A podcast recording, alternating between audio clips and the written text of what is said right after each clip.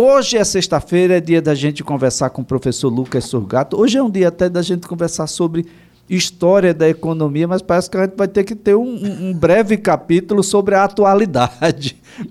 Porque definitivamente o professor Lucas Sorgato já está conosco, é economista, professor universitário. É impossível. Depois que venderam parte da Petrobras, precisam, porque precisam, repassar dinheiro para os investidores, para aqueles que compraram essa parte. E aí, quem vai pagar? Você, claro. Bom dia, professor. Bom dia, Elias. Bom dia, ouvintes. Veio de bicicleta, não?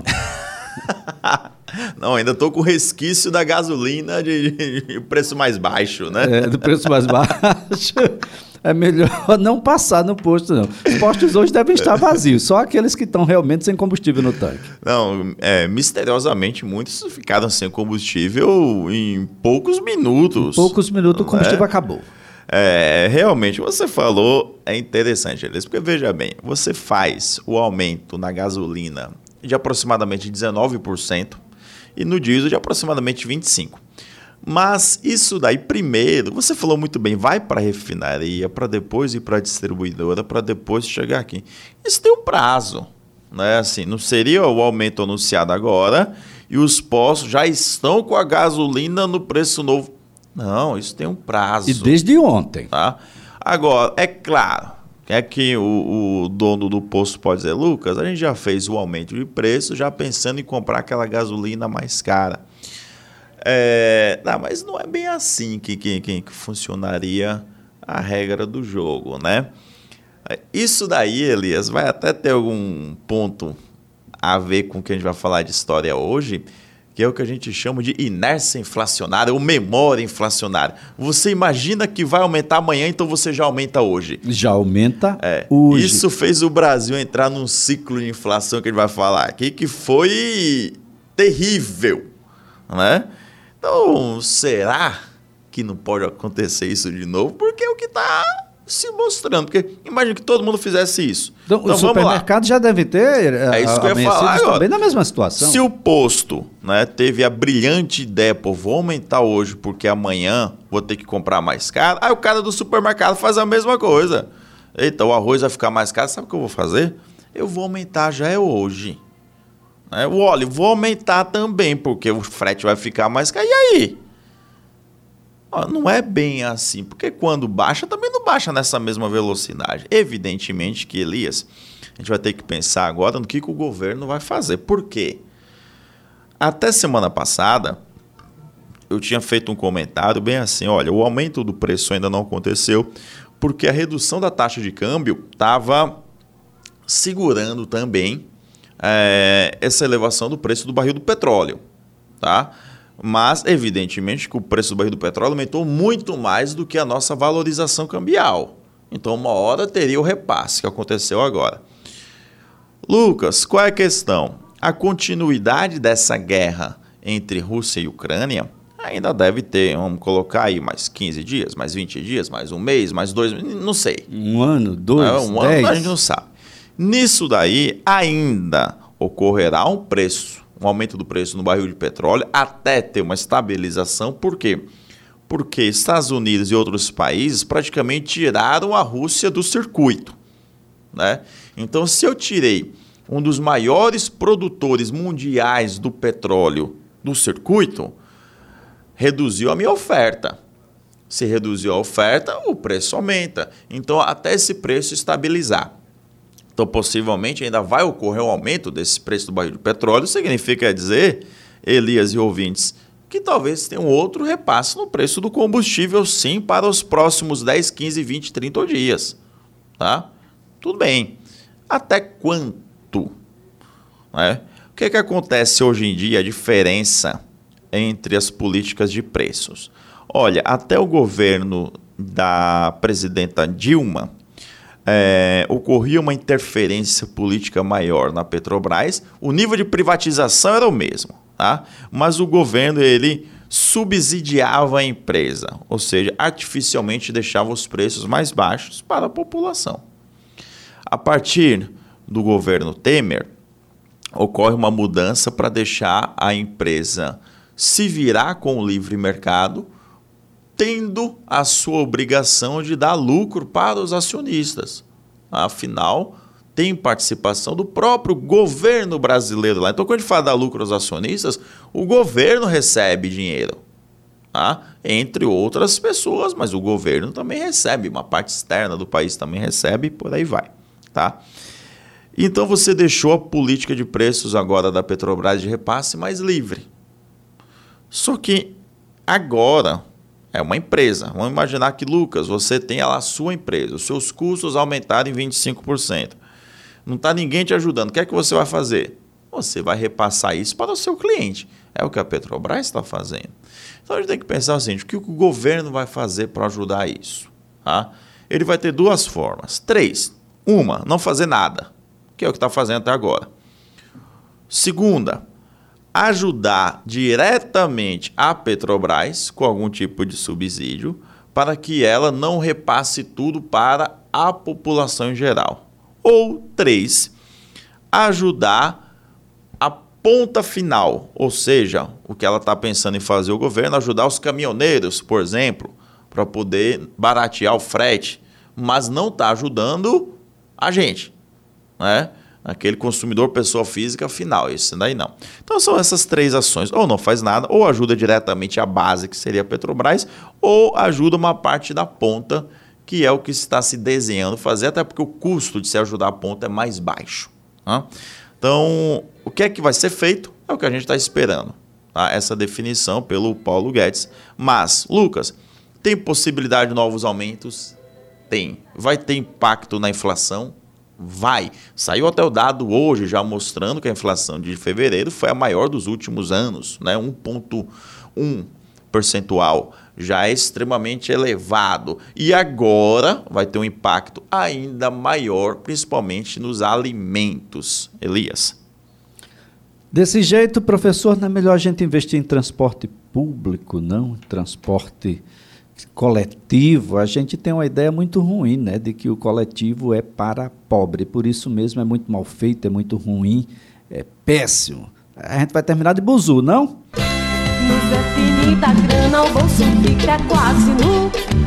A onda agora é onda de buzu. Nos é finita grana, o bolso fica quase nu. A onda agora é andar de buzu. De buzu, professor. É, o, a gente vai ter que ver as alternativas urbanas e aí vai ter que passar por todo o processo, Elias. Até o processo da discussão da matriz energética mesmo dos carros é, elétricos, dos carros autônomos, do ônibus, da melhoria do transporte coletivo, de um corredor melhor de transporte coletivo, de aumento de ciclofaixas, ciclovias, e não só colocar, quando a gente fala o aumento, é algo com segurança. Não é você colocar cones na pista dividindo uma parte de carros e uma outra parte para você deixar para a população e dizer que você está fazendo algum tipo de ganho para a população. Tá? Isso daí é muito complicado de se dizer e de se fazer. Uma roleta russa. Né? É exatamente isso. Então, e de russo é bom a gente não falar muito. Não, é russo, deixa o russo. Bem, professor Lucas Surgato, hoje é uma sexta-feira em que a gente vai falar sobre um período de extrema relevância que eu acredito que é um período que ainda não foi concluído. Quando a gente fala em redemocratização, as pessoas imaginam que é uma coisa muito estanque. Nós passamos de um lado e fomos para o outro, e fomos integralmente para o outro. Eu lembro que nós começamos a conversar sobre a história do Brasil, contada sob a ótica econômica, isso desde o início, viu, gente? Desde o descobrimento, passando pela fase das capitanias, chegando ao império, passando para a república, do golpe militar, da ditadura, e agora a gente chega a essa fase onde a ditadura, ah, em tese, se despede e abre-se aí um processo de redemocratização que eu acredito que ainda continuamos nele, professor. Esse é um período aí aqui pelo menos do ponto de vista histórico, vai de 85 a 90, é isso mesmo? Exatamente, Elias. Mas para a gente entender um pouco, a gente sempre dá uma revisada aqui, né? É, então, processo de redemocratização 85, 90. Mas Só relembrando o pessoal, a gente sai da ditadura, tá? Esse processo, Elias, na verdade, ele se inicia em 75 no governo Geisel. Tá? No governo Geisel já tem a ideia de se fazer uma transição gradual, né, lenta, gradual e segura. O seguro é a palavra importante aqui, tá? Porque o seguro para quem? É aí que foi feito a ideia concretizada com Figueiredo das anistias, né? Então, o que foi que eu fiz aí? Eu dei uma anistia para todo mundo que cometeu crimes, ou seja, todo mundo que era da oposição, por assim dizer. Mas eu também dei uma anistia para todos os militares que, porventura, tenham cometido alguma atrocidade, né? Que foram vários e vários e vários. Essa era a parte segura. Por quê, Elias? O que acontecia nesse momento? O Brasil teve um milagre econômico de 68 e 73, mas os economistas, então ali da parte militar, quem estava ali no poder, viu que isso ia dar um problema. A bomba ia estourar. Então Geisel tentou já iniciar esse processo para que a bomba estourasse num governo civil e não no governo militar. Porque se estourasse no governo civil, o que é que ia mostrar para a população? Olha, com os militares no poder, isso nós crescemos tanto, isso não aconteceu.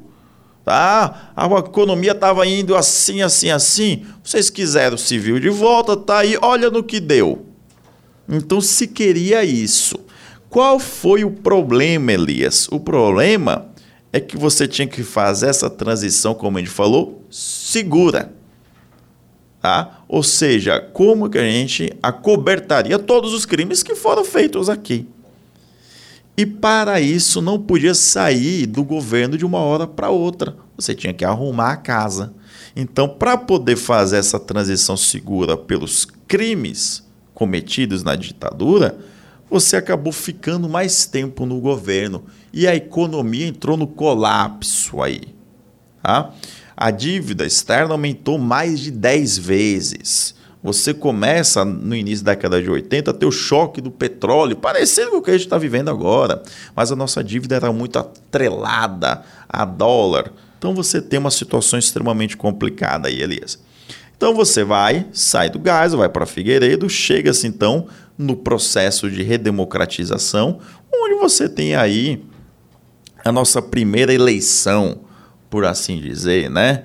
É, colocando então como presidente eleito Tancredo Neves, né? Infelizmente, Tancredo Neves ele vai a óbito antes de receber a faixa presidencial. Existe uma teoria da conspiração aí, né, Elias? Se ele várias. morreu de morte morrida ou de morte matada. Ainda não, não. Mas existe uma teoria da conspiração forte aí em relação a Tancredo Neves.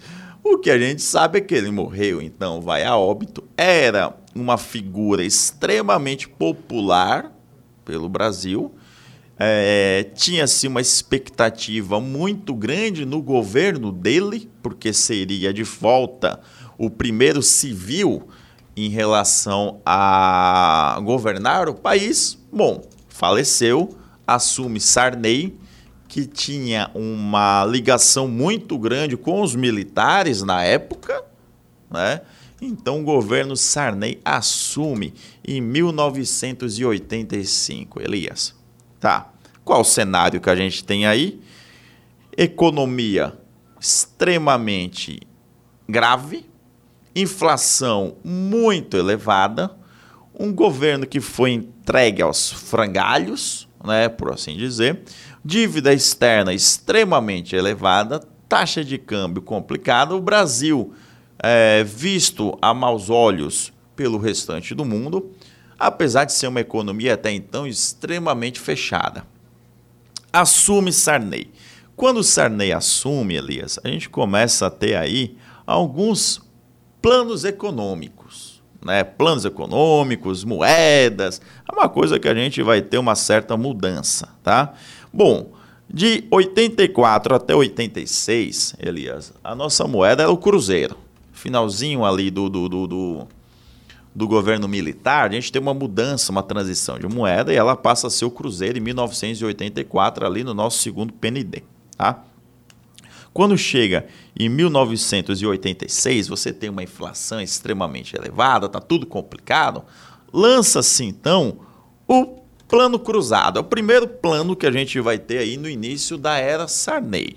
Elias, tá? Plano cruzado. O que, que ele faz? Primeiro, substitui a nossa moeda. Né? Essa substituição de moeda, Elias, ela entra para facilitar contas porque você já está com uma escala de zeros muito grande. Então você não tinha assim um real, né, dois reais, dez reais. Você falava de 10 mil cruzeiros, 50 mil cruzeiros. Então quando você ia fazer as contas, né, só para o ouvinte é, ficar atento, falaria da seguinte forma. Poxa, vou comprar aquela casa, aquela casa ali custa 300 milhões de cruzeiros. Aí você olhava, meu, milhão é muito dinheiro. Mas naquela época não era.